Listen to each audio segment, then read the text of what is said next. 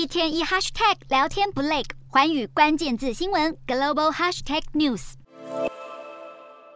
谷物船驶离乌克兰港口，准备将谷物运送到非洲及欧洲国家。在俄罗斯几天前终止参与黑海谷物出口协议之后，土耳其总统埃尔段再次出面居中协调，让俄国同意重返协议。俄罗斯在十月二十九号终止参与协议，表示因为俄国黑海舰队遇袭，俄国无法保证民用船舶的安全。不过，在埃尔段斡旋之下，乌俄两国暂时达成协议，好让谷物可以顺利出口。同时，埃尔段表示，俄方关切多数乌克兰谷物最终落入富裕国家手中，因此谷物船将优先驶往非洲国家救急，包含索马利亚、吉布地和苏丹。不过，俄国总统普丁持续威胁，如果乌克兰违背承诺，俄国随时会再次退出协议。不过，对此乌克兰不以为意，认为俄罗斯十月底终止谷物出口协议，并怪罪乌克兰攻击黑海舰队，只是要扰乱谷物出口的借口而已，并强调俄国不管怎么勒索，谷物协议都不会被破坏。不过，乌克兰高阶官员还是向居中斡旋的土耳其和联合国表达感谢之意。一位拒绝透露姓名的乌国高阶官员说。莫斯科当局之所以恢复参与谷物出口协议，是受到土耳其的压力，但这项协议将在十一月中到期，会不会延续下去，目前还是未知数。